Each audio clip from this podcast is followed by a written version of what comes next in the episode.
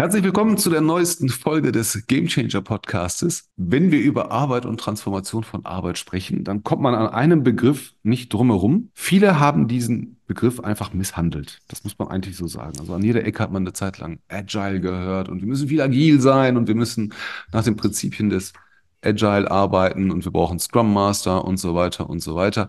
Am Ende des Tages hat man das Gefühl, dass die meisten gar keine Ahnung davon haben, was sie da sprechen.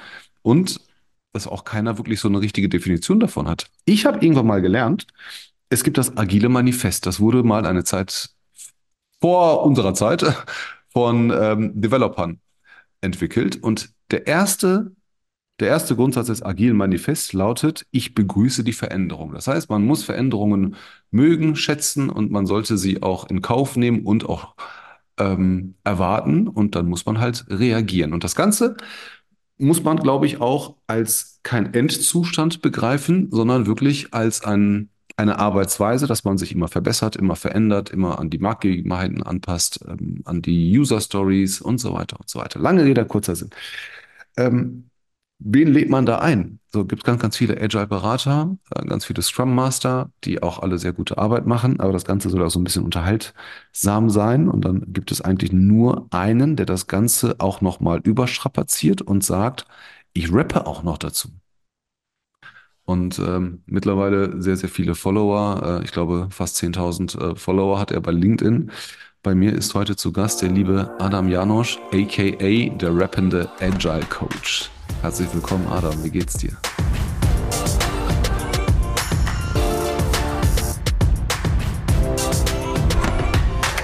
Mir geht's gut. Danke für die äh, tolle Anmoderation in deinem Podcast. Und, Sehr gerne. Ähm, wie du schon sagtest, agil äh, haben ja schon so viele Leute misshandelt und es gibt so viele äh, Dinge aus der Praxis, die man äh, reinnehmen kann. Und ich sage auch immer, Rap ist Therapie ne? und äh, in der Arbeitswelt passiert so viel. Irgendwie muss man das ja verarbeiten. Also warum nicht mit Rap? Ja, ach, um Gottes Willen, ich liebe Rap und ich liebe Hip-Hop. Ich ähm, mag äh, das Album vom Bordschein zur Skyline und äh, von Bushido und ganz viele andere. Man kann von Hip-Hop halten, was man will. Ich habe irgendwann mal gesagt, ich höre gerne Raf Camora, Bones und die ganze 187-Crew und wurde dann angegangen von wegen, oh, das ist doch alles äh, schlecht für die Gesellschaft und so weiter. Ja, es mag sein. Äh, ist, äh, erstens ist es Musik, zweitens ist es wie bei allem auch, ja, äh, künstlerische Freiheit. Und man muss halt auch nicht jede, jeden Song gut finden. Aber das Ding ist, ich habe dich schon live auf der Bühne gesehen bei D-Slam in Leipzig, die ähm, letztes Jahr. Und habe mir gedacht, ey, das ist schon ganz cool, weil du bist halt nicht so dieser, dieser typische Bling-Bling-Hip-Hopper, ne, der so, so, so outgoing ist und, und total laut, und ganz im Gegenteil, netter, sympathischer Kerl. Ähm, eher, eher sogar ein Tick zu leise für jemanden, der rappt. Und dann gehst du auf die Bühne und machst gar keinen Hehl daraus, dass du an dem Tag nicht perfekt vorbereitet warst, aber hast das Ding dann einfach da runter performt, wo ich sage, ja, ich habe das jetzt in zwei Minuten 30 verstanden, um was es geht. Wann hast du gemerkt, dass dein Instrument ähm, der Sprechgesang ist, beziehungsweise ähm, wann hast du gemerkt, dass es funktioniert, dass die Leute dir vielleicht anders zuhören und vielleicht eine ganz andere Aufnahmefähigkeit haben, wenn du darüber rappst? Ja, zum einen rappe ich, weil ich nicht singen kann. äh, Sage ich, sag ich immer scherzhaft, aber irgendwie ist auch was Wahres daran. Ähm, wenn du dich als Künstler betrachtest, ne, also als Musiker, Künstler, guckst du halt, okay, was ist deine Botschaft? Was willst du äh, rüberbringen? Und was für Mittel hast du zur Verfügung? Und bei mir ist es halt Rap. Würde ich äh, singen können, dann würde ich halt mehr Singelemente reinbringen, aber ich rap halt gerne. So, ich habe ähm, die Beats baue ich halt auch alle selber. Ich ähm, habe Piano gespielt an meiner Jazzband. Also ich habe eigentlich auch eine Musik Musikerausbildung in dem Sinne äh, mein Leben lang immer Musik gemacht und irgendwie kommst du irgendwann an den Punkt, äh, wo es heißt, ja, mach doch mal was aus deinem Leben. So, und ähm, dann dachte ich, gut, dann wirst du halt Ingenieur. Und so vergeht die Zeit, so dass ich merkte, okay, es sind acht Jahre vergangen, wo ich nichts mehr produziert habe. So, und dann ähm, dachte ich mir, ist das irgendwie schade drum? Und dann habe ich, in dem Zeitpunkt habe ich auch angefangen, so die agile Community so zu besuchen, so, so Meetups in Köln wo ich dachte, boah, krass, es gibt so eine krasse Community. Und dann habe ich gesagt, okay, jede Community hat ihre Kultur, jede Kultur hat ihre Musik. Und es gab keine Musik über die agile Kultur. Was kann ich beibringen? Also von der Community für die Community. Dann rap doch einfach drüber, weil ich wollte wieder was machen und mir fehlte das Thema. Und dann dachte ich, okay, dann nimm doch das, was du eh machst, Agile, arbeiten und äh, drumherum. Und dann habe ich die ersten Songs äh, auf LinkedIn veröffentlicht, also auch so ein Prototypen, auch im ganzen Agilen. Ne? Also statt jetzt ein ganzes Album vorzuproduzieren, wo du halt viel Budget, äh, Zeit und ähm, äh, Aufwand reinsteckst, um dann am Ende festzustellen, es interessiert eh keinen. Warum nicht einfach ein Beat in 15 Minuten bauen, die erste Strophe äh, aufnehmen und äh, veröffentlichen und gucken, wie ist die Reaktion um direkt Feedback zu bekommen, um dann zu sehen, okay, funktioniert's, funktioniert's nicht. Und so kam so die äh, nächste Strophe, die nächste Strophe, bis der erste Song stand. Und dann ähm, kamen weitere Songs. Also habe ich dich auch gesehen. Irgendwann mal ganz normales Video, Kamera vor dir, dunkler Hintergrund, du hast in die Kamera gerappt und ich denke, gar nicht mal so ein schlechter Typ. Und dann ein paar Tage später wieder was gesehen und wieder und wieder. Und ähm, man hört halt auch zu, weil es halt ein eine andere Form ist. Ja, es ist ja, eigentlich ist es ja äh, Education, aber es hat eine, eine Form, die man versteht. Und ähm, das, das Besondere ist, ich weiß gar nicht, ob das Absicht ist oder, oder künstlerische Freiheit oder, oder, oder, oder nicht. Es reimt sich nicht immer. Und genau an der Stelle hört man dann aber bewusst doppelt zu. Ähm, ich habe das mal verglichen mit ähm, Contra K, bei dem reimt sich auch nicht immer alles, aber der zieht das knallhart durch. Ähm, und, und dann denkst du dir so, hä? Aber ja, es macht eigentlich Sinn, aber ein Reim wäre ganz cool und nach dem zweiten, dritten Mal anhören denkst du dir, nee, nee, ohne Reim ist das eigentlich schon viel besser. Und das hast du tatsächlich auch. Also es reimt sich nicht immer, aber es ist natürlich der rote Faden ist da. Das Thema ist einfach, ich sag jetzt mal in 1,30 bis 2,30 reingepackt. Und es ist, es ist, es ist ganz cool. Ähm, kann ich absolut auch nachvollziehen. Ich habe das äh, nachvollziehen. Ich habe das tatsächlich auch mal ähm, versucht, oder, oder mal darüber Gedanken gemacht vor vielen Jahren, ob ich ein Thema auf eine Art erklären kann, die man halt nicht erwartet. Ne? Ob es jetzt irgendwie was mit Sport ist oder, oder hier so Kochsendungen oder so, ne? dass man beim Kochen über ein bestimmtes Thema spricht und nebenbei ist halt dieses, dieses Kochen. Ich kann es halt nicht. Ähm, also wirklich nach Rührei ist bei mir auch Schluss. Ähm, aber, aber ich finde ich finde das ganz cool, wie du es machst. Das Ding ist, viel wichtiger ist ja, was du da erzählst. Also kleine Rampensau sind wir uns einig, bist du ja schon, ne? Also macht ja schon Spaß und, und ähm, man sieht es ja halt auch an, dass du es genießt. Ähm, aber dir ist die Botschaft wichtig. Und wenn wir über die Botschaft sprechen, klären uns doch mal auf.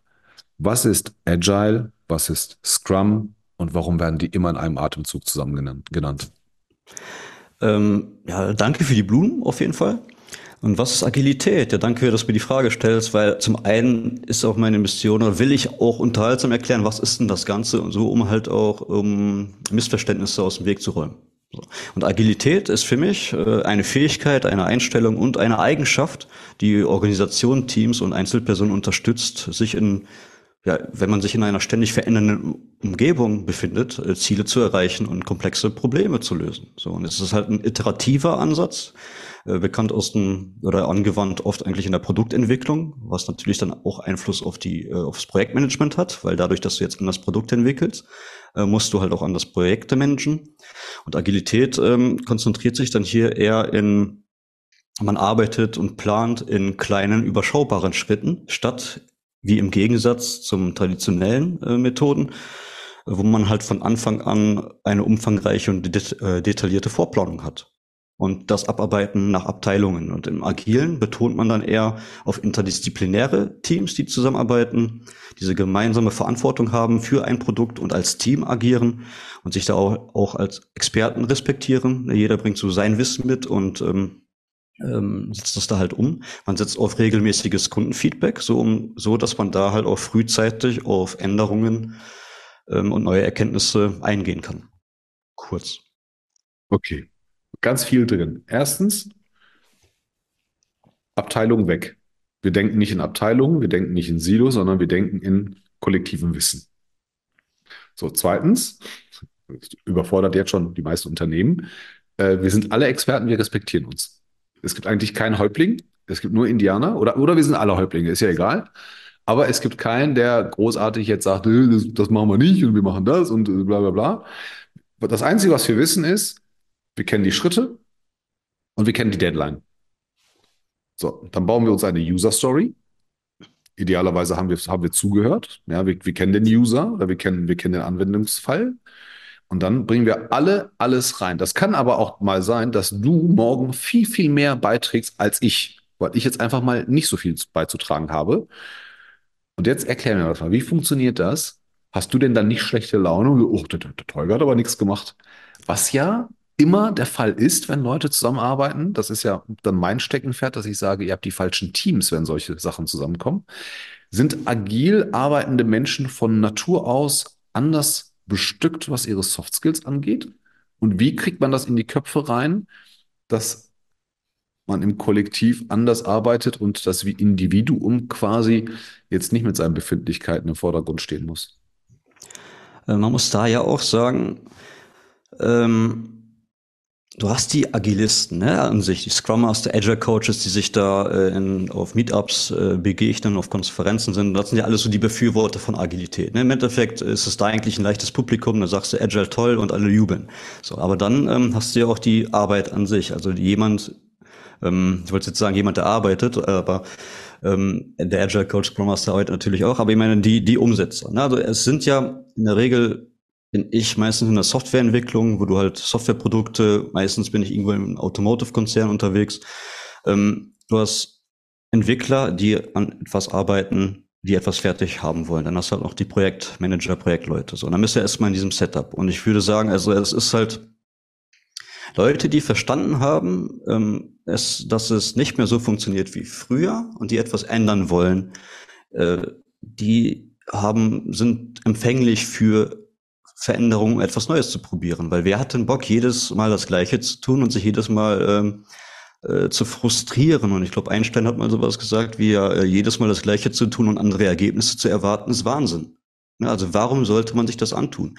Und, und wann verändert man sich überhaupt? Entweder muss die Belohnung groß genug sein oder der Schmerz groß genug. Und ich glaube, es ist in der Eigenmotivation, wer hat denn Bock darauf, ähm, sinnlose Arbeit zu machen? Ne? Wer, wer hat nicht Bock drauf, ähm, besser zusammenzuarbeiten. Ne? Wer hat Bock auf diese ganzen politischen und äh, Ellbogen raus Kultur? Ne? Also ja, offensichtlich, das, offensichtlich ganz viele. Halt ne? ja, offensichtlich richtig. ganz viele, weil sie es halt seit Jahrzehnten machen und und gibt immer noch, also auch in der Gen Z, ja, äh, gibt es, ich kenne ganz, ganz viele junge Leute mit harten Ellbögen, Bögen, die sagen, es ist mir scheißegal, was der Kollege hat, ich will hier selber befördert werden, ich will das Projekt an mich reißen, ähm, und machen dann trotzdem ihre 60, 70 Stunden, obwohl ein Teil der Generation sagt, nee, wollt ihr nicht. Ähm, also es gibt, das, das gibt es in jeder Kohorte. Das Ding ist, ich glaube, Arbeitgeber denken immer, man müsste die gesamte, das gesamte Unternehmen transformieren und alle müssten agile arbeiten. Und ich sage immer, macht's doch mal klein, macht's doch mal so ein kleines Team. Ne, mit so einem relativ unbedeutenden Projekt, ja, vielleicht auch nicht so lang, ähm, in einer langen Periode, sondern vielleicht ein paar Tage, paar Wochen und, und führt die Leute mal heran und seht doch einfach mal, wie viel Zeit ihr spart, ob ihr Zeit spart, ob ihr Ressourcen spart, Geld spart, äh, wie die Mitarbeiterzufriedenheit ist, wie das Ergebnis ist, ob die Kundenzufriedenheit, egal ob interne oder externe Kunden, wie, wie, die, wie die halt zufrieden ist. Weil ein riesen Vorteil, hast du ja gerade gesagt, von agiler Arbeit ist ja, dass es iterativ ist. Das heißt, wir müssen unheimlich kommunikativ sein. Wir müssen halt äh, Feedback verlangen, wir müssen richtig kommunizieren, wir müssen aber auch Feedback richtig verstehen, wenn es ein Produktfeature ist, wenn es ein Anwendungsfall ist und so weiter und, und müssen das halt auch umbauen, ähm, das Produkt umbauen, ohne jetzt beleidigt zu sein. Ne? Also viele, viele gehen, sind ja dann mal beleidigt, wenn der Markt dann sagt so, nee, ja, wir hätten gerne aber ein anderes Feature. Und, und ähm, hier ist das Produkt, glaube ich, gar nicht so im Vordergrund, weil das ist halt das Ergebnis von dem, von dem Kundenwunsch oder von dem Marktwunsch. Ähm, hier ist, glaube ich, im Vordergrund, ähm, wie wir miteinander umgehen auch. Kann man das innerhalb einer starren Organisation auf Teamebene machen? Ich habe ja meine klare Meinung, aber du kommst ja da aus der Praxis. Also zum einen hast du gesagt, diese agile Transformation, die da ja, ähm, weiß nicht, dann kommst du halt von oben. Die erste Frage ist immer, warum? Warum möchte ich was machen und wo will ich überhaupt hin? So, ne? Und es ist ja auch nicht so die Erwartungshaltung, ja, jetzt haben wir eine agile Transformation und in einem halben Jahr oder in einem Jahr soll das abgeschlossen sein. Aber so, so ist es ja halt nicht. Und ich glaube, einmal da, wenn man mit Menschen zusammenarbeitet und da ja auch hier ähm, diese andere Mission, die ich habe, mit Missverständnissen aufräumen. Also wenn ich agil arbeiten möchte, klar hast du zum einen, einen dieser Praktiken, Methoden und Frameworks. Ne? Wir hatten ja auch Scrum am Anfang erwähnt und wie hängt das mit Agilität zusammen? Du kannst Scrum machen, äh, du musst aber nicht unbedingt agil sein, wenn du halt zu sehr dich nur auf diese Tools und Frameworks fokussierst und das mit Hauruck äh, durchprügeln willst. Ne? Dann, lass, dann lass uns doch zuerst mal aufklären. Agil hast du ja aufgeklärt. Was ist Scrum? Scrum ist ein Framework, also so eine Arbeitsmodell, eine Art und Weise, wie man im Team zusammenarbeitet und wie man Produkte entwickelt äh, oder allgemeiner gesagt, wie man komplexe Probleme löst. Und komplex bedeutet, es ist ähm, schwierig vorherzusagen, unvorhersag unvorhersagbar oder ne, schwer vorherzusagen. Das ist für mich komplex, weil du viel, viele Akteure äh, drinne hast, die sich so gegenseitig beeinflussen, dass du nicht sagen kannst, was am Ende wirklich rauskommt. Okay, also was, was, sind, die, was sind die wichtigsten Grundsteine? Du hast am Anfang man, man arbeitet ja an Sprints. Ne? Das sind so mhm. äh, kurze äh, Zyklen, wo ich dann sage, okay, wir haben eine Planung, wir planen die nächsten zwei Wochen zum Beispiel. Ne? Wir haben ein Zwei-Wochen-Ziel, das, äh, da haben wir die nötigen Informationen zu. Ähm, weil der Product Owner, das ist, ist ja eine Rolle oder Verantwortlichkeit aus dem Scrum, früher ähm, der Projektleiter, jetzt teilt man sich die Arbeit ein bisschen anders. Der Product Owner äh, ist da verantwortlich für was und warum wir etwas bauen wollen und bereitet die Arbeit soweit vor, dass wir alle Informationen haben, so damit äh, die Entwickler ähm, es umsetzen können. So, dann hast du halt das geklärt und dann mh, mm, committet sich das Team, wie viel schaffen wir denn wirklich in den zwei Wochen? Ne, es ist jetzt nicht so, von oben herab äh, müssen wir jetzt das und das alles fertig kriegen und jeder weiß, wir wären eh nicht fertig, sondern man sagt, okay, als Team ist das Ziel, realist, das Ziel realistisch und wir wollen es unbedingt umsetzen. Ne? Du hast ein anderes Commitment. So. Und da ist man halt auch transparent und ehrlich und offen, dass man sagt, okay, das schaffen wir, das schaffen wir nicht. Also du hast eine gewisse Freiheit, aber mit Freiheit kommt auch Vertrauen und mit Vertrauen kommt ja auch Verantwortung. Also das verschiebt sich da ein bisschen. Dann hast du am Ende des Sprints ähm, hast ja das Review, wo du halt den Kunden einlädst und da halt auch direkt Kundenfeedback an konkreten ähm, Arbeitspaketen direkt bekommst. Und dieses Feedback ähm, wird dann halt wieder hat Einfluss auf die nächste Planung. Und am Ende hast du halt auch noch, auch noch die Retrospektive, wo du dich mit einem Team zusammensetzt und guckst, was ist jetzt in diesen zwei Wochen gut gelaufen, was ist nicht so gut gelaufen, so dass du halt auch hier diesen kontinuierlichen Verbesserungsprozess hast. Ne? Also Fokus äh, haben wir Prozessschwächen und wie können wir besser zusammenarbeiten. Und das hast du halt ständig. Ne? Also statt dass du jetzt einmal das im Jahr Pflicht. putzt, ja, genau, also Pflicht. Aber ja, genau, das ist halt das, das ist halt nach Scrum, würde man so arbeiten. Und ist ja, macht meiner Meinung nach halt auch Sinn. Ne? Ob du jetzt einmal im Jahr deinen Frühjahrsputz machst oder ob du einmal die Woche aufräumst. So, ne? Und äh, dann hast du noch auf Daily, also Daily sagt man Daily auf täglicher Basis, äh, bevor man so mit der Arbeit äh, richtig loslegt, dass man sich kurz im Team abspringt, okay, äh, abspricht, wer macht was. Ne? Du hast halt oft hast du so ein Visualisierungsboard. Ne? Das einfachste wäre To Do, Doing, Done, dass wir halt diese User Stories, äh, Backlog Items, also diese kleinen Kärtchen oder auch in digitaler Form haben und drüber sprechen und eine Übersicht haben, äh, wer arbeitet an was. Haben wir hier irgendwelche Probleme? Ist unser Ziel gefährdet? Ähm, müssen wir irgendwelche Anpassungen vornehmen? Braucht jemand Hilfe, so dass man sich da verabredet, wer, wer arbeitet an was, wer braucht für Hilfe, um weiterzukommen? Okay. Und dann hast du das zwei Wochen lang und dann halt der nächste Sprint. Macht Sinn. Wenn, wenn du dir jetzt eins aussuchen müsstest, arbeitet man, wenn man nach diesen Prinzipien arbeitet, arbeitet man dann besser oder werden die Produkte besser und günstiger? Ähm, also bevor ich auch Scrum oder sowas einführe oder Agil einführe, muss man sich halt immer anschauen, wo, ähm, haben wir überhaupt die Experten, die so frei arbeiten können? An welches Produkt arbeiten wir? Ist das denn wirklich so ein komplexes Produkt? Oder jetzt, ähm, wir haben einfach einen Tisch und wir haben Tischler, die wissen ja ganz genau, was die Anforderungen sind. Also es ist ja klar, wie der Tisch am Ende aussehen soll und es ist klar, wir haben jemanden, der schon seit 20 Jahren Tische baut. So, ne, dem musst du jetzt auch nicht mit Scrum kommen, weil äh, der macht das dann halt alles, tut die, äh, weil er hat das Was und das Wie verstanden und da musst du jetzt nicht iterieren oder dich großartig abstimmen. Aber wenn du jetzt solche Komponenten, also technologische Produkte, Softwareprodukte, die dann irgendwie äh, Oft sind da ja noch andere Parteien, Teilmodule, äh, Drittanbieter und alles ist da drinne. Dann ist es jetzt schwierig ähm, zu bauen. So und da macht es Sinn, iterativ vorzugehen. Und, und, und Scrum ist genau das, wo man sagt, okay, wir haben diese zwei Wochen Zyklen, wir haben die Planung, wir haben die Abstimmung, wir haben diese, man sagt auch im Scrum Master diese drei Säulen. Es geht um Transparenz, es geht um Inspection und Adaption. Und das sind eigentlich diese drei Hauptprinzipien oder Werte, die gelebt werden müssen. Okay, das heißt, ich brauche, ich brauche Transparenz, dann muss ich, dann muss ich halt den ganzen Tag prüfen, also oder hinterfragen. Und dann muss ich, muss ich umsetzen, dass das, was notwendig ist, beziehungsweise weglassen, was, was nicht, was nicht funktioniert. Wir haben vor ein paar Jahren das erste Mal einen PO für einen Kunden gesucht, so einen Product Owner. Und ähm, kannten uns damit aus, haben aber hier auf der Seite einen Kunden gehabt, der das, der das richtig lebt. Das ist auch so der, ist immer mein Paradebeispiel, ne? Andreas Wagner von der Firma Reifenhäuser. Der lebt das, der kann das. Das ist so, der hat das bei einem ganz alteingesessenen Maschinenbauer, zwar sehr groß, mit guten Ressourcen, ähm, hat er das eingeführt ähm, gegen alle ähm, gegen alle Zweifel hinweg und hat bewiesen, dass das klappt. Und ich weiß noch bei einem Gespräch mit einem Kandidaten, der war richtig gut, der Kandidat, hatte richtig was drauf.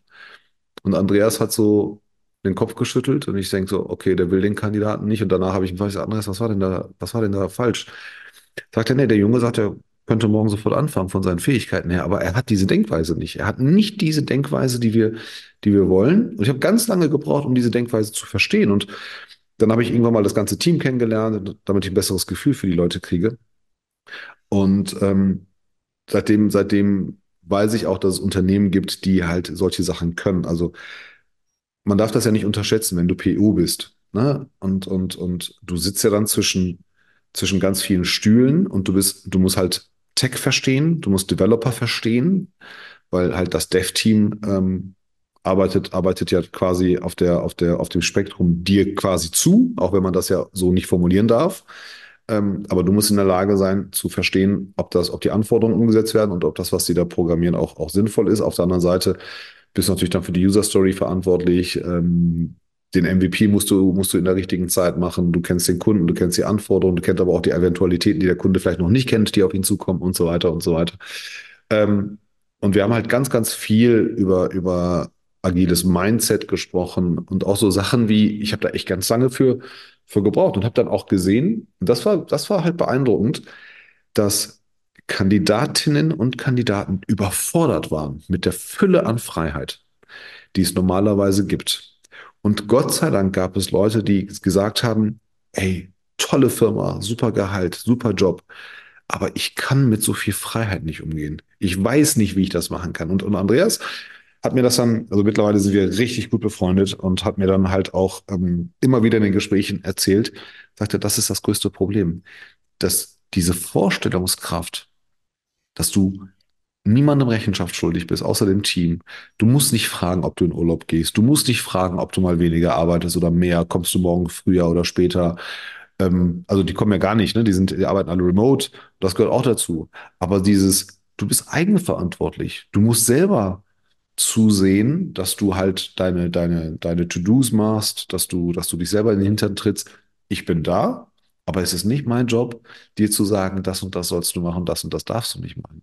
Und ich bin, ich habe das erste Mal da gesehen, das war, ähm, das war ganz am Anfang, ob der Pandemie war das sogar, ähm, dass viele Menschen, die früher gesagt haben, ja, ich will das und ich will remote arbeiten und dies und jenes gesagt haben, boah, scheiße, eigentlich will ich das gar nicht. Es überfordert mich. Erlebst du das auch, dass, dass Menschen das manchmal unterschätzen und sagen, diese Freiheit ist mir zu groß? Ja, das kann ich so bestätigen, weil man schreit nach Freiheit und dann kommt der Tag, wo du wirklich äh, selber entscheiden darfst und kannst. Und dann ähm, erlebst du das und dann stellst du fest, okay, macht mir das überhaupt Spaß oder macht mir das überhaupt keinen Spaß? Also man sieht, glaube ich, da auch die Vor- und Nachteile und wie in allem bei jeder Veränderung sieht man vielleicht erstmal die Vorteile, dann kommt so das Tal der Tränen, wo man merkt, man sieht so die Nachteile des Ganzen und irgendwann ähm, äh, hat man sich da, glaube ich, selber halt auch angepasst und ähm, den Skill entwickelt, dass man damit umgehen kann. Aber ich glaube, das ist ganz natürlich, dass wir zum einen erstmal das erste Mal wirklich damit in, Berührung kommen. Ich hatte einen spannenden Kunden, ein spannendes Projekt. Da ging es auch darum, es war ein Riesenkonzern, der dann ein neues Unternehmen gegründet hat, um sich von den ähm, Konzernstrukturen und Prozessen zu lösen, um schneller Software äh, markenübergreifend ähm, bauen zu können. So, was ist passiert? Das war für mich auch äh, spannend zu sehen. Die haben die bestehenden Prozesse nach und nach langsam nachgebaut, weil sie 20 Jahre zum Beispiel so gearbeitet haben und nichts anderes kannten. Und für sie ist das das Vertraute. Und so haben sie langsam das nachgebaut und so ging der Zweck des Ganzen ein bisschen verloren. Du hast die Freiheit, aber nimmst das, was du eh schon kennst. Aber ja, wem will man das verübeln? Es ist, glaube ich, natürlich. Und dann gibt es natürlich, also ich war dann ja dann als Agile Coach und es gibt Werkzeugkoffer mit Praktiken, wie kann man denn Entscheidungen in Teams treffen? Also man muss halt anders denken dran, an, ähm, äh, das anders betrachten. Und zum Beispiel gibt es die Entscheidungsmatrix, also so ein Delegation Board, ne, wo du halt gewisse Themen hast. Es gibt Themen, da macht es Sinn, dass jemand anders die Entscheidungen trifft. Dann kommen sie halt von oben, passt.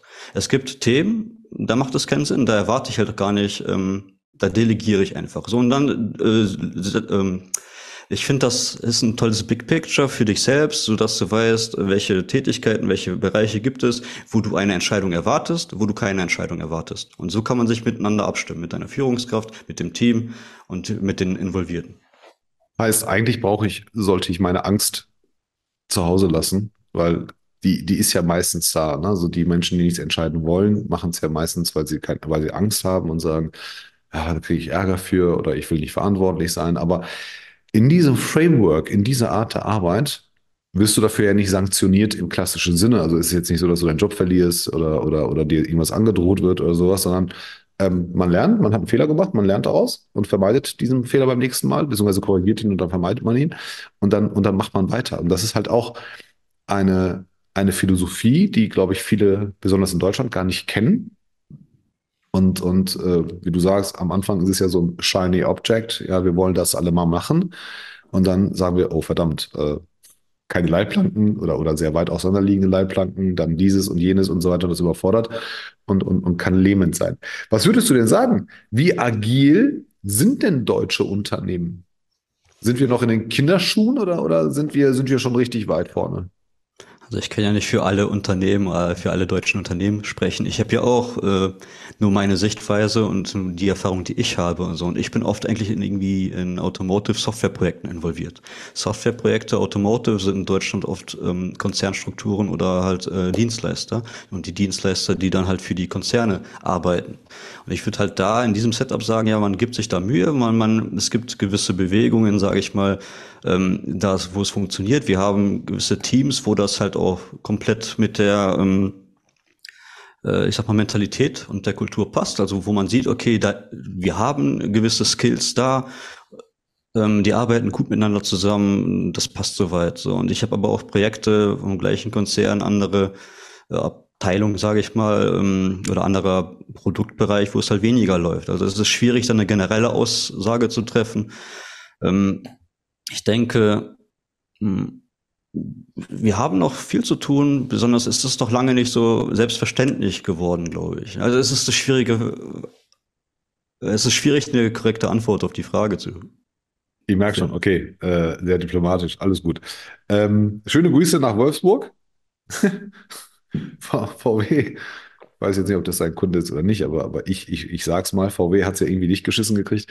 Ähm, Kari hat endlich mal funktionsfähig zu machen und auch von Insidern weiß ich, ähm, dass es dem, dem Konzern viel schlechter geht. Und, und eigentlich dürften sie gar nicht mehr am Markt sein. Also wenn der deutsche Staat das jetzt nicht gerettet hätte, immer wieder mal, ähm, dann, dann dürften sie gar nicht existieren. Aber wir haben halt auch gute andere. Ne? Also Mercedes, du hast großartig nie von Mercedes irgendwelche Softwareprobleme gehört. Und die haben es ja auch geschafft mit ihrer ähm, mit ihrer Elektrostrategie. BMW zum Beispiel war letztens noch ein Artikel über Oliver Zipse, dem CEO, der eigentlich in dieser gesamten, in den letzten, ich sag mal, fünf Jahren, wo, wo halt diese, diese E-Mobilität ähm, immer wieder oder immer mehr in den Vordergrund kam, der hat sich mal sehr bedeckt gehalten. Der hat immer gesagt, ja, schauen wir mal und, und gucken wir mal, ob es den Verbrenner jetzt wirklich ähm, noch geben wird oder nicht. Und wir schauen mal hier und hat so eine, so eine Multi-Strategie entwickelt und die Software funktioniert auch. Also ein bisschen ruppig, ja, aber du hörst halt nicht, dass es nicht funktioniert. Und ähm, der neue i, i5 ist, glaube ich, jetzt gerade draußen. Der kann halt ganz viel schon und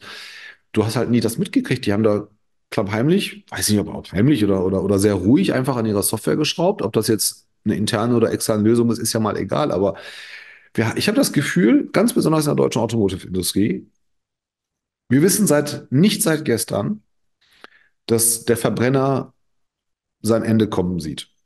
So. Ob das jetzt politisch korrekt ist oder nicht, ist ja mal egal. Also es passiert, glaube ich, auch jetzt nicht so viel, wenn wir jetzt aufhören, Verbrenner zu produzieren, aber der Rest der Welt macht es. Das ist eine ganz andere Frage. Das Ding ist, wir wissen das seit Jahren. Und nehmen wir mal die zwei Bundesländer Baden-Württemberg und Bayern. In Baden-Württemberg gibt es, gibt es Mercedes und, und Porsche. Und dann gibt es dieses ganze Ökosystem der ganzen Zulieferer, First, Second, Third Tier Supplier, also, also Unternehmen, die direkt beliefern, dann andere Subunternehmer beliefern und dann die, die Subunternehmer beliefern, die Subunternehmer beliefern, die OEMs beliefern. Und wenn die das nicht vernünftig hinkriegen mit ihren Mitarbeitern, die weiterzubilden, umzubilden und so weiter, dann werden 2030 ungefähr 300.000 Leute in Baden-Württemberg alleine arbeitslos sein, die nur in der Automobilindustrie sind.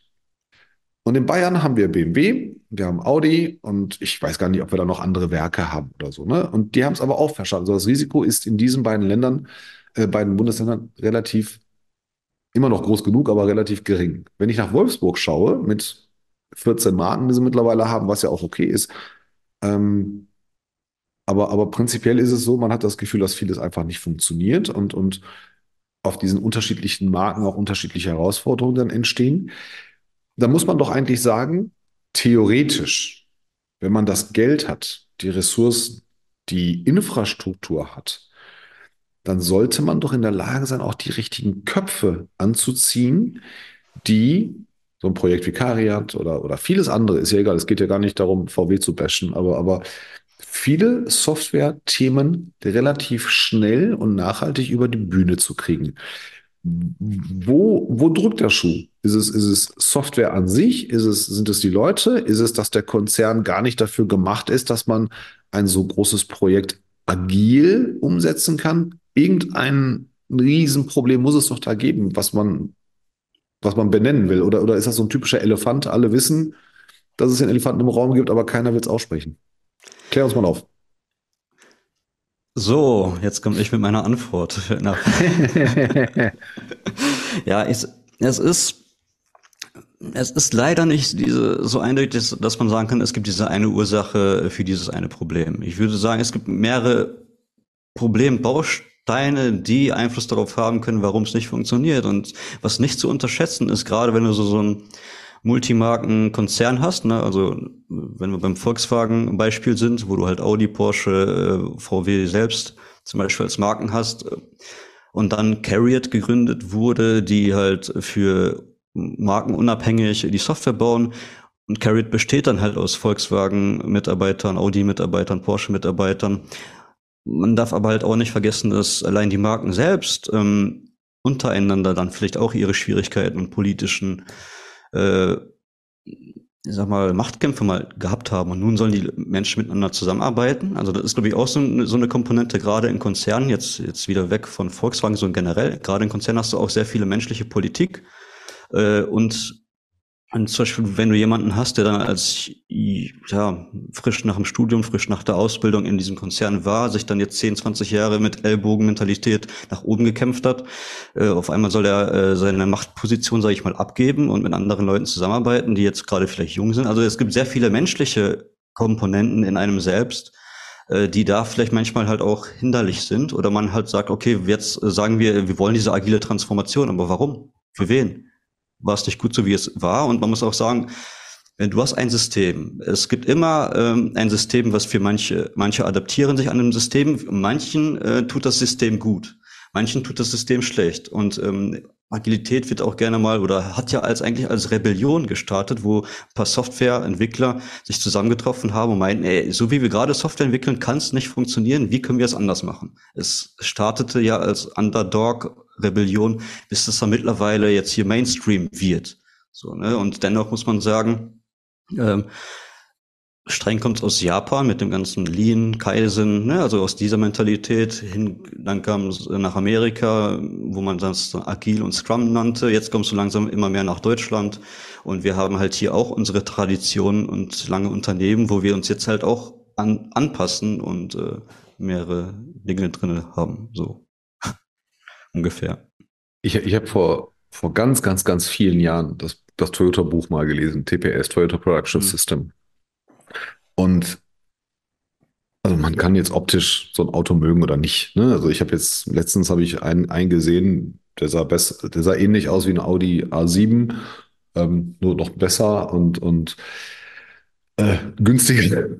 Das Ding ist, ich habe irgendwann mal, und ich habe damals als Student in der Automotive gearbeitet, bei einem sehr, sehr großen Zulieferer im Controlling und konnte, habe die Zahlen gesehen und habe die Entwicklungszeiten gesehen und so weiter. Und während, während wir hier in Deutschland ähm, Jahre gebraucht haben, oder um ein Auto zu entwickeln, das muss man halt auch mal, mal wissen, ne, warum das mal so lange dauert. Also Entwicklungszeit, Design, Komponenten, die ganzen Zulieferer müssen in der Lage sein, die Teile zu produzieren und so weiter. So, so ein Auto besteht ja aus Hunderten von oder Tausenden von Teilen, die von ganz, ganz vielen Zulieferern gebaut werden. Also äh, relativ wenige Dinge, die in einem Auto von dem Hersteller selber sind. Ähm, und da muss das ja auch alles noch passen und so weiter und so weiter. Ähm, und dann habe ich irgendwann mal gelesen, dass Toyota irgendwann mal in der Lage war, ein Auto innerhalb eines Jahres oder weniger als zwölf Monaten sich auszudenken, zu designen und zu entwickeln. Und das hat ja früher Jahre gedauert. Das tut es ja heute mhm. immer noch, aber, aber Toyota war in der Lage, das zu machen. Und man hat, da war die Bereitschaft, aber auch die Not zu sagen, wir müssen schneller sein, wir müssen ähm, ganz, ganz viele Prinzipien verändern. Das ist halt eine Bereitschaft. Und jeder, der in so ein Unternehmen reinkommt, weiß, ich muss diese Bereitschaft mitbringen und ich muss bereit sein, das auch zu machen. Ne, ob es Kaizen ist, ob es Lean ist, ob es was weiß ich was ist. Ähm, ich habe irgendwann mal diesen Begriff, ähm, ich war in einem Unternehmen, was nach TPS arbeitet und dann bin ich, bin ich durch den Maschinenpark gegangen und das war alles so ganz komisch angeordnet. Ich habe schon so einige Produktionshallen gesehen. Und dann gehe ich so da durch, durch und dann habe ich den Geschäftsführer gefragt, ich sage, warum haben Sie das denn so angeordnet? Dann sagt er, man läuft nicht durch das Herz durch. Ja, was meinen Sie denn damit?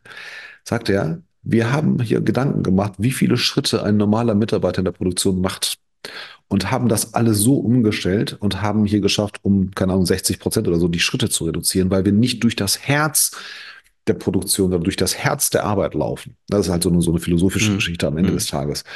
Ähm, und sagt er, ja, aber das hatte auch zu, zum, zum Nachteil, dass wir eine größere Produktionshalle bräuchten. Aber gleichzeitig haben wir Schritte gespart. Äh, Muda, ja, Verschwendung mhm. gab es nicht mhm. oder, oder wurde reduziert mhm. und so weiter und so weiter. Also das sind lang, langfristige Dinge, die man, die man in Kauf nehmen muss, Veränderungsprozesse, die man in Kauf nehmen muss. Und ja, ich gebe dir recht, ähm, wir haben kulturelle Unterschiede bei Konzernen, wenn sie halt unterschiedliche Marken mit unterschiedlichen Kulturen haben. Ne? VW ist wirklich, ich habe irgendwann mal den Spruch gehört von einem jemanden, der, der sehr hoch in der Hierarchie ist und sagte, weil ich immer gesagt habe, irgendwann arbeite ich mal Porsche. Also Aufruf an Porsche, ja, ihr dürft mich gerne in Fahrzeugen bezahlen, das ist kein Thema. Gerne im neuen Panamera oder im neuen Elva Targa. Und dafür kriegt ihr die beste Social Media Strategie und, und die, die ihr jemals hattet. Äh, anderes Thema. Aber ähm, ich habe mal gedacht, bei Porsche arbeiten ist genial. Und der andere sagt dann zu mir, sagt er, ja, ja, Porsche ist ganz cool, wenn du so am Ende deiner Karriere bist oder wenn du so ein bisschen locker machst. Und ich gucke den an und denke, habert doch nicht, was erzählt der mir? Sagt der Manager werden nicht bei Porsche gemacht. Manager werden bei Skoda gemacht. Manager werden bei Seat gemacht, nicht bei Porsche. Porsche, sagt er, ist Luxusresort. Das ist so ein sieben Sterne äh, Burj Al Khalifa Hotel oder so, ne? Äh, oder wie das heißt. Ähm, dachte, das ist, das ist total angenehm bei, bei Porsche. Aber richtige Arbeit in der Automotive-Industrie lernst du bei Skoda, weil ehrlicherweise nicht gerade das schönste Fahrzeug, viele Probleme, andere Marge, viel mehr Volumenfahrzeuge, ähm, andere Qualität und so weiter. Und ja, ich gebe dir recht, und das macht jetzt auch Sinn, wenn du sagst, da werden Leute, ich sage jetzt mal plakativ, von Skoda, von Audi, von Porsche, in ein Team zusammengepackt. Die bringen ganz andere kulturelle Dinge mit sich. Ne? Der eine weiß, äh, Fahrzeug unter 80.000 Stück im Jahr, bringt keine Kohle, bauen wir nicht. Der andere sagt, na, wir brauchen doch lieber 10.000 Fahrzeuge, aber dafür sehr teure. Und der andere sagt, bei uns ist das Leder viel wichtiger oder was weiß ich was. Ähm, dann, wenn das zu schnell geht, dann wird es problematisch. Dann sind wir wieder bei Soft Skills, da sind wir bei Mindset, da sind wir bei Themen wie, wie erkenne ich, welche Menschen in ein Team mit welcher Herausforderung zusammengesetzt werden müssen, weil nicht zehn kompetente Leute sind keine Garantie dafür. Zehn Ronaldos sind auch keine Garantie dafür, dass eine Mannschaft immer gewinnt. Ähm, du brauchst halt immer die Besten auf der Position und, und mit einem Erfahrungsschatz, den der andere vielleicht nicht hat, damit sich Leute ergänzen. Ähm, das ist in Automotive tatsächlich, tatsächlich ausgeprägter. In anderen Branchen weiß ich es nicht, aber der deutsche Maschinenbau ähm, ist, glaube ich, gar nicht so schlecht. Äh, die, die, ganzen LEHs äh, sind, glaube ich, genauso. Das muss man halt verstehen. Was rätst du denn einem Unternehmen, was vielleicht gerade zuhört und sagt, wir sind vielleicht gar nicht so interessant als Unternehmen, vielleicht auch gar nicht so groß und auch gar nicht so in so einer fancy Bubble gerade in einer Branche, die, die so viel Aufmerksamkeit hat. Aber wir würden gerne anders arbeiten mit Hinblick auf mhm. Mitarbeiter befähigen, Mitarbeiter halten, Bewerber anziehen. Wir möchten gern, wir machen uns Gedanken über, über agiles Arbeiten. Wo sollte man ansetzen? Ja, zum einen würde ich, das passt glaube ich auch noch mit das, worüber wir vorher gesprochen haben, äh, mit der Veränderung und halt auch mit der multikulturellen ähm, Zusammensetzung. Ich finde, multikulturelle Zusammensetzung ist was Gutes, ja, weil man ähm, da mit gewissen Vorurteilen jetzt wieder konfrontiert wird und damit mal miteinander spricht. Ich, ein Problem, was ich dann bei deutschen Unternehmen viele sehe, es werden Messgrößen erhoben. Manche, manche Messgrößen machen einfach keinen Sinn oder passen da halt auch nicht. Und dann wird da eher versucht, okay, wie können wir schnell die Messgrößen tunen, so dass sie halt gut sind. Und was viele Leute, glaube ich, oder was hilfreich wäre in der ganzen Veränderung. Ich finde, jede Veränderung braucht Zeit. Und am Anfang, wenn ich etwas verändere, wird es erstmal schlechter. Und ich glaube, da sind viele Leute nicht bereit, ähm, diesen Schmerz oder diese diesen Schmerz, also dass, dass es schlechter wird, ähm, das auszuhalten und das als Lernmöglichkeit zu sehen, ähm, um uns zu verbessern. Und ich glaube, da geben Leute viel zu früh auf. Ne? Ähm, das ist, glaube ich, auch der Unterschied, zum Beispiel, wenn wir jetzt Tesla oder VW hatten, ähm, dem einen gehört das Unternehmen, der andere ist halt nur jemand im Unternehmen, der dann raus, äh, äh, raus, weiß nicht, gegangen An, wird. Sehr teurer Angestellter. Ne, also ähm, wir, man hast halt auch die Medien, die dann, wenn man da schlecht berichtet, das natürlich auch äh, Einfluss hat auf gewisse Aktienkurse und also es sind viele mehr Komponenten drin und ich glaube, diesen Schmerz auszuhalten, um dann daraus zu lernen, um sich dann zu verbessern, das würde halt dem ganzen Veränderung langfristig gut tun, der ganzen Prozess. Und natürlich, welche, äh, es geht um Transparenz. Äh, natürlich muss ich irgendwelche Messgrößen erheben, aber ich würde würd mich fragen, welche Messgrößen wollen wir denn wirklich äh, sehen? Was ist denn wirklich relevant für uns? Und warum messen wir, was wir messen? Nicht einfach, weil wir alles, alles messen können, messen wir alles, sondern was, welche Daten wollen wir denn wirklich erheben? Und was sehen wir da und wie interpretieren wir die Daten und ähm, interpretieren wir die Daten manchmal falsch oder nicht? Also auch das würde ich halt immer wieder in Frage stellen. Was messe ich, warum messe ich? Und ich habe auch mal eine Elektronikerausbildung gemacht und da meinte ein Ausbilder zu mir mal, wer misst, misst, misst. Also dadurch, dass du misst, beeinflusst du ja auch schon das System. Deswegen wäre streng genommen ja auch schon die Messung falsch. Also auch da mit diesem Plus-Minus ähm, äh, äh, Fehlertoleranz ähm, und sich dem Bewusstsein, wenn ich etwas messe, wenn ich etwas beobachte, kann es sich anders verhalten, als es tatsächlich ist. Ne? Also es, früher ging ja, wenn, wenn du gearbeitet hast am Fließband, auf einmal kommt der Chef um die Ecke, waren auf einmal alle äh, ähm, fleißiger. Okay. Ne? Also ich glaube, diese, dieses Bewusstsein in gewissen ähm, Dingen zu haben. Ja. Was, was ändert sich denn, als erstes und am deutlichsten, wenn man zum Beispiel mit dir zusammenarbeitet. Ja, ich bin jetzt so ein Mittelständler, ich habe auch keine Ahnung, ich weiß ja nicht, wo, wo es Sinn macht, aber sagen wir mal, ich habe jetzt so zwischen 100 und 200 Mitarbeiter, ist jetzt ein bisschen weiter die, die Range, aber denke, ja, also irgendwas muss sich verändern, ein bisschen schneller werden, leichter werden, flexibler, dann rufen wir den Adam an, dann kommt der. Was wird sich deutlich verändern und was wird sich am schnellsten verändern?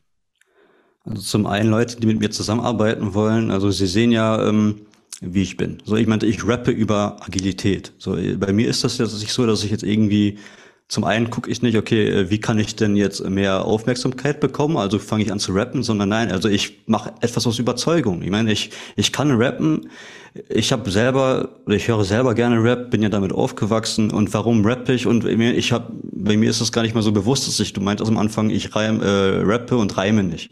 Aber für mich ist das halt genau ein Kunstmittel und es äh, passt für mich und für mich ist das schon es ist leichter, Reim, auf Reimen zu rappen, als auf Nicht-Reimen zu rappen. Vielleicht ist das so meine persönliche Challenge, dass ich mir denke, okay, als Stilmittel, es ist schwieriger und deswegen mache ich es für mich und meine Challenge und challenge mich selber und es ist interessanter. Ähm, zum einen, also wenn man mit mir zusammenarbeitet, ist das ja so, man weiß, was man kriegt. So, ich verstell mich nicht. Ich mache es aus Überzeugung. Ich bin halt bereit, also ich bin bereit zu sagen, wenn etwas funktioniert, wenn etwas nicht funktioniert. Ähm, ich muss nicht unbedingt ähm, Mein Ziel ist es nicht, jetzt agil zu arbeiten oder nach unbedingt nach Scrum zu arbeiten, sondern ich würde mir halt immer angucken, wie weit sind wir gerade, was ist so der nächste Verbesserungsschritt, den wir gehen wollen. So, ne? Also allein schon, wenn das agile Manifest hast du ja auch am Anfang genannt, ähm, äh, und ein Wert oder Prinzip da ist da, ähm, Individuen und Interaktionen sind wichtiger als Prozesse und Tools. Es geht nicht um Prozesse und Tools, sondern um die Individuen und Interaktionen und was ist für die gerade am besten. Und das muss man dann herausfinden. Ne? Also es geht nicht darum, jetzt unbedingt agil zu transformieren und ich kann dir sagen, in einem halben Jahr sind wir agil. Darum geht's nicht. Man muss halt, ich habe ja auch einen Systemingenieur-Hintergrund, also ich gehe da auch wissenschaftlicher äh, dran, sage, okay, was ist jetzt im System, was ist außerhalb des Systems, was beeinflusst das System, ähm, was geben wir rein, was erwarten wir, was geben wir raus. Ähm, was funktioniert. Und ich glaube, das ist auch meine Motivation. Ich, ich bin eigentlich Ingenieur geworden, um Probleme zu lösen. So, ne? Ich habe Iron Man geguckt und äh, nein, aber ähm, und dachte mir, ich will die Welt retten. Und so gehe jetzt äh, ein bisschen vom Abstand. Jetzt habe ich mich da selber mehr kennengelernt. Ich war auch mal Product Owner gewesen. Das war auch in eine sehr stressige Zeit und habe für mich dann gemerkt, okay, eigentlich äh, will ich was anderes machen. Und so bin ich mehr in Scrum und äh, Agile ähm, Coach Positionen reingekommen und habe dann angefangen halt auch darüber zu rappen und Musik zu machen. Ja, das, das, das, geht, das geht bei dir echt verloren. Also du bist unheimlich, ähm, du hast sehr viel gemacht, du hast dich gebildet, du hast die Ausbildung gemacht, du hast da studiert, du hast da Berufserfahrung. Das ist jetzt nicht so, dass du jetzt einfach ein cooler Typ bist, der sich jetzt überlegt hat, so was mache ich jetzt einfach mal und das funktioniert, sondern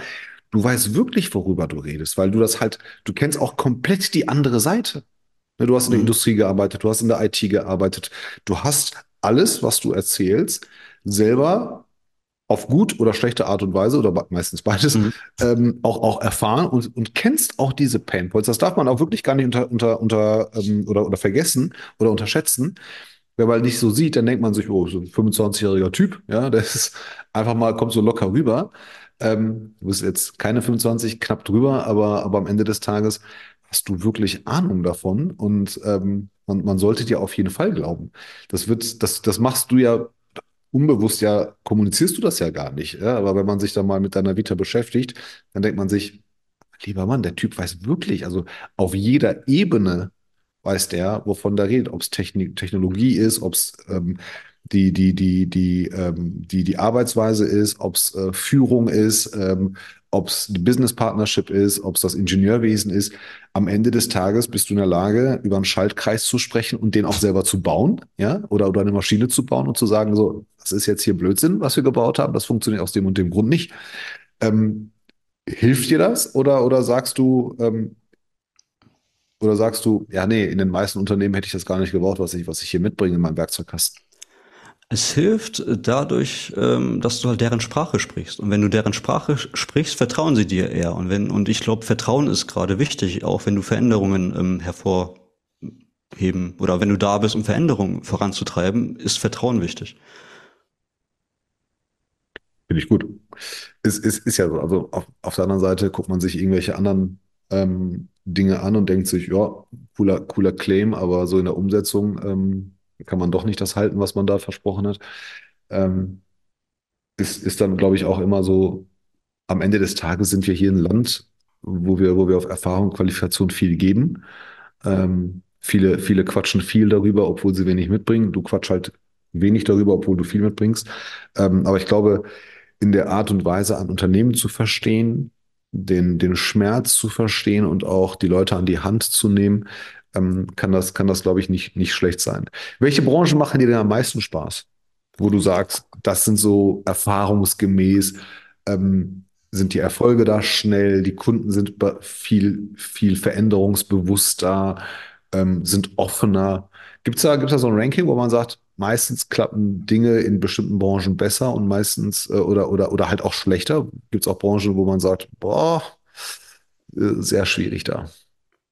Also ich muss sagen, ich lande immer irgendwie im Automotive-Bereich. Also ist nicht so, dass ich äh, nur Automotive machen möchte, aber irgendwie, wenn du dir, du hast dir meine Vita angeschaut, gut, ich habe Mechatronik studiert, ich habe irgendwie immer mit Automotive äh, äh, Konzernen oder Dienstleistern zu tun gehabt, dann passt mein Profil, wenn man mich vermitteln möchte oder mit, wenn man mit mir zusammenarbeitet, irgendwie immer im Automotive-Bereich. Im Automotive-Bereich sucht man halt auch immer. Aber ich bin auch gerne offen für neue Sachen und neue Veränderungen, weil ich ähm, gehe halt auch gerne raus aus der Komfortzone und möchte etwas anderes sehen und lernen. Und ich bin ein großer Fan von Analogien und wahrscheinlich habe ich deswegen irgendwann, Mechatronik studiert. Wahrscheinlich habe ich deswegen angefangen, über äh, Agilität zu rappen, um halt verschiedene Bereiche miteinander zu verbinden und aus dem einen in das andere was rüberzubringen, was da funktionieren könnte und umgekehrt.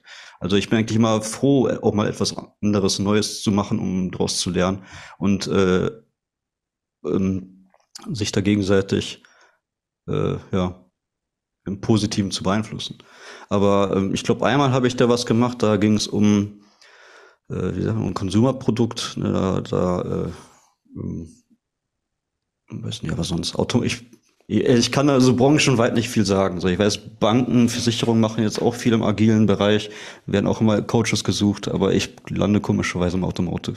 Versicherung ist tatsächlich total underrated. Ähm, ich war im Oktober äh, auf der DKM, das ist die größte ich glaube, die größte Fachmesse oder Veranstaltung für, für Versicherungen. Alle sind da, alle CEOs mhm. sind da und, und kannst da mit jedem quatschen und ähm, eigentlich tolle, total tolle Arbeitgeber. Ne? Das, die meisten wissen es nicht. Also einfach die meisten denken immer, das sind Versicherungsvertreter, die ihre Verwandtschaft äh, abziehen oder denen, denen die nächste Haftpflichtversicherung andrehen. Aber ähm, so eine Versicherung ist unheimlich komplex. Also es gibt den Anlagebereich, es gibt Produktbereich, dann gibt es den, den Risikobereich. Äh, ganz, ganz viele schlaue Menschen, Mathematiker sitzen da und kalkulieren äh, Risiken in Policen und so weiter. Nach Region, nach Produkt, nach Versicher Versicherungsnehmern und so weiter und so weiter. Ähm, du kannst halt unheimlich viel lernen. Und, und ich weiß von zwei, drei größeren in Deutschland, die in der Top Ten sind, dass sie sehr gerne agil ähm, arbeiten, dass sie das auch tatsächlich laufende Projekte haben, nicht immer erfolgreich, aber zumindest bewusst, dass sie sagen, wir müssen hier was machen und wir nehmen hier Geld und Zeit in die Hand und versuchen es mehr als einmal, ähm, weil, weil wir halt daran glauben, dass, weil, weil so, so eine Versicherung ist auch ein Riesentanker.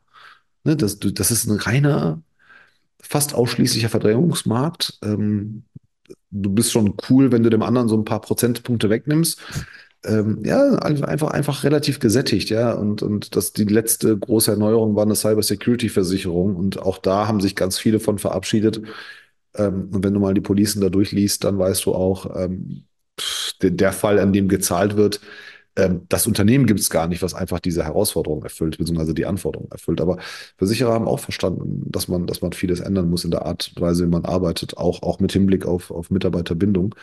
Ähm, und ich glaube, das wird leider noch zu oft getrennt gesehen, dass agiles Arbeiten auch ein HR-Vorteil ähm, sein kann oder ist, dass es nicht nur darum geht, Produkte zu entwickeln und, und Geld zu machen, sondern aber auch, dass man das als HR-Instrument nutzen kann, ähm, um, um die richtigen Bewerber anzuziehen, um die Mitarbeiter zu binden, sie weiterzuentwickeln. Ähm, das, das wird, das, ist das, ist das so ein Punkt, den du, den du, wo du sagst, ja, das wird auch das wird nebenbei gemacht oder ist, ein, ist, ist eine Konsequenz daraus? Oder gibt es auch tatsächlich Unternehmen, die sagen, nee, wir wollen es aus HR-Sichten, äh, aus HR-Gesichtspunkten wollen wir ähm, agil arbeiten? Ähm, natürlich haben das Unternehmen verstanden, dass Agilität so der heiße Scheiß ist und dass das jetzt so die neue Art und Weise, wo als Agilität auch schon ein bisschen älter ist, aber das ist jetzt so die Art und Weise, wie wir zukünftig als innovativ äh, Unternehmen äh, entwickeln wollen und, und sehen wollen und uns nach außen darstellen wollen. Dann spielt Agilität als Wert auf die Webseite gesch äh, geschrieben, das war's, um halt äh, genau neue, junge, frische äh, Mitarbeiter äh, anzulocken. Aber dann, wenn du in das Unternehmen reinguckst, sind sie halt noch lange nicht so agil oder beschäftigen sich noch gar nicht damit. Aber ich würde sagen, auf jeden Fall Agilität. Ähm, ähm, kann mir, ich persönlich kann mir kein anderes Umfeld mehr vorstellen, weil ich meine, ich kenne die alte Welt oder die andere Welt. Ich habe auch mal als Leiharbeiter in der Produktion gearbeitet. Da, äh, wenn du dich um jeden Scheiß äh, zoffen oder fragen musst, um wenn du da mal zwei Stunden Pause haben darfst oder sowas, weil du halt irgendwie privaten Termin hast oder dass, dass du wirklich um 6 Uhr auf der Arbeit sein musst und 14 Uhr Feierabend und alles andere musst du halt nach der Arbeit klären. Ne? Mittlerweile arbeitest du in so einem Remote-Setup ähm, wenn dir privat was dazwischen kommt, dann, dann stimmst du dich halt kurz mit deinem Team ab und das war's. Und du musst jetzt auch nicht mehr großartig nach Erlaubnis fragen und du musst nicht mehr groß nach Urlaub äh, hoffen, dass der jetzt genehmigt wird oder nicht, sondern es ist alles eine Art und Weise, wie du mit deinem Team äh, kommunizierst, sprichst und die meisten haben da eigentlich immer sehr viel Verständnis. Ähm, mittlerweile ein Arbeitskollege, oder nicht, nicht ein Arbeitskollege, ein privater Freund hat mir mal erzählt, er hat jetzt so nach zehn Jahren ähm, einen Job gewechselt und meinte, er hat jetzt hier einen befristeten Vertrag. Ich dachte, wie ein befristet, befristeter Vertrag. Ja, also für mich käme sowas gar nicht mehr in Frage. Jetzt als Freelancer sowieso nicht. Aber als ich noch Angestellter war in, in diesem agilen Setup, alles unbefristete Verträge. So, also befristete Verträge wäre schon für mich, nee, warum soll ich da hingehen? So. Ja, aber das ist halt auch, ich glaube, mit, mittlerweile ich bin so lange in dieser IT-Software-Branche, wo uns als Arbeitnehmer eigentlich ganz gut geht, äh, dass das, ähm, wenn ich auf andere Branchen gucke, ähm, ich mich da frage, okay, krass, also ich bin jetzt mittlerweile eine Diva geworden, weil ich jetzt solche Anforderungen an mich stelle oder was. Aber das glaube, das muss man halt auch. Ich, einmal hatte ich, ich besuche ja auch solche Workshops, Meetups, wo ich da mal jemanden aus dem Baugewerbe mitgebracht habe und ich habe ihn so gefragt, äh, wie fandst du das? Ne? Immer so ehrlich gesagt, Alter, ihr labert da über ähm, so irrelevante Kacke, so, ne? Also so, so, so, ähm, äh, ne, also äh, so, so, so, so Themen, die keine Probleme sind. Ne? Ja. Und für uns, ne, also da, mittlerweile geht es schon so gut, dass, dass wir über Sachen reden. Ja, wir sind schon privilegiert. privilegiert, ja.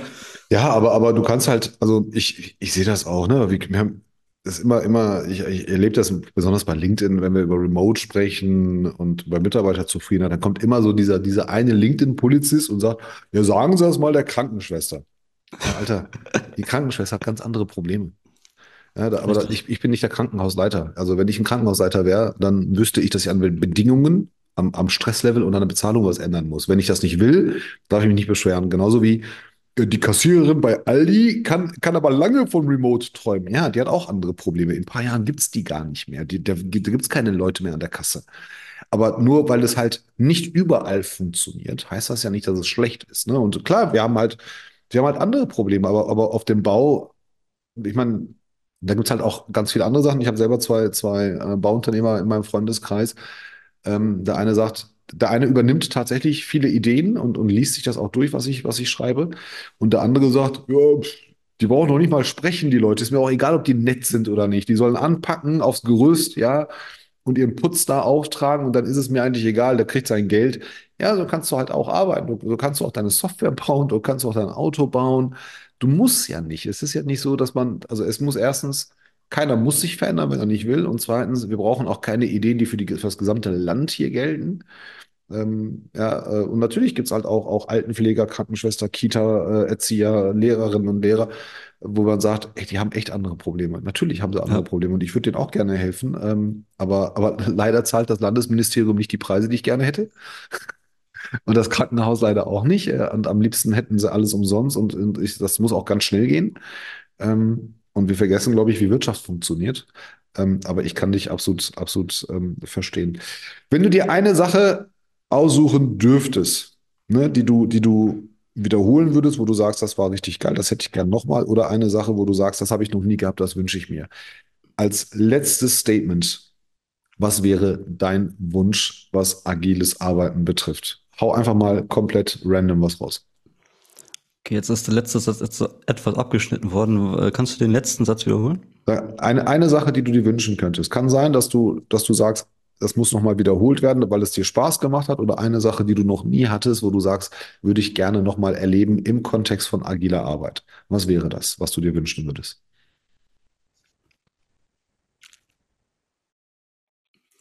Ich hoffe, du kannst die Denkzeit rausschneiden. Kein Problem, wir lassen einfach laufen. Lassen einfach laufen. Also, ähm, was würde ich mir wünschen im Kontext vom agilen Arbeiten, was ich nochmal erleben wollen würde? Ja? Oder, oder noch nie erlebt hast, aber von dem du sagst, würde ich gerne mal, würde ich gerne mal die Erfahrung machen. Ich glaube, es war tatsächlich so dieser Kulturschock zu sehen, wie man wirklich anders arbeitet, anders miteinander umgeht. Dass du da wirklich eine Stimme hast, dass du einbezogen wirst, äh, dass du äh, deine Meinungen, äh, deine Fragen, deine Denken äußern kannst und dass man dir dazu hört und dass das ähm, Relevanz hat, was du da tust und dass du wirklich mitentscheiden kannst. Ich glaube, das ist, glaube ich, dieser, wenn man das einmal erlebt hat, irgendwann wird es dann ja normal. Aber ich glaube, dieser, dieser Moment, dieser Dieser Aha-Effekt meinst du? Ja. Dieser Switch, wenn du halt aus der ja, traditionellen Arbeitslandschaft kommst, ja, und auf einmal hast du solche anderen Bedingungen, wo du dir denkst, es ist traumhaft. So, und natürlich haben wir jetzt auch immer unsere eigenen Probleme und äh, beschweren uns, weil wir arbeiten ja und äh, machen ja auch was und man gewöhnt sich ja schnell an so einen gewissen Status, dass du halt andere Probleme hast. Auf einmal redest du halt äh, über Probleme, ja, wie kann ich mit meiner Führungskraft äh, sprechen ähm, äh, in einem richtigen Ton, während der Kollege aus dem Bauunternehmen das als Pillepalle gesehen hat, äh, weil die sich da alle gegenseitig anschreien, so weißt du. Also wir reden jetzt über andere Probleme als damals, aber ich glaube, dieser Switch ne, in diese von der alten, ich sag mal, in die neue, äh, ins neue Setup, das war, glaube ich, für mich so ein Moment, Finde ich gut. Ich eigentlich sehr dankbar für bin. So.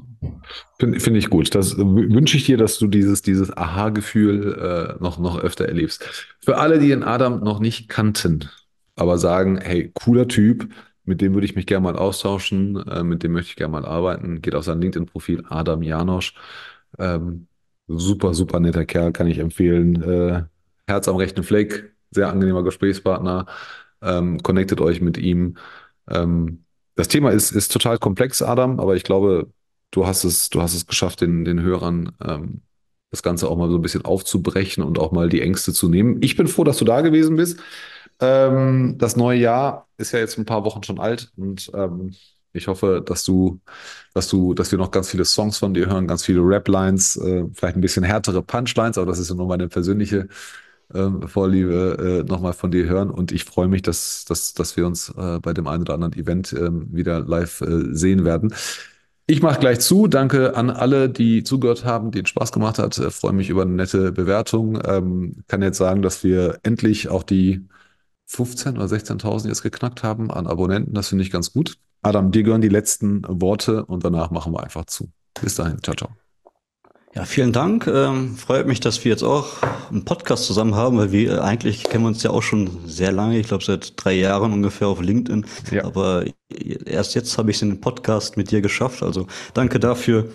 Und ja, es muss sich nicht immer alles reimen und ähm, ich glaube, Hauptsache die Message kommt gut rüber. Das tut sie. Super. Dann macht's gut. Ciao, ciao.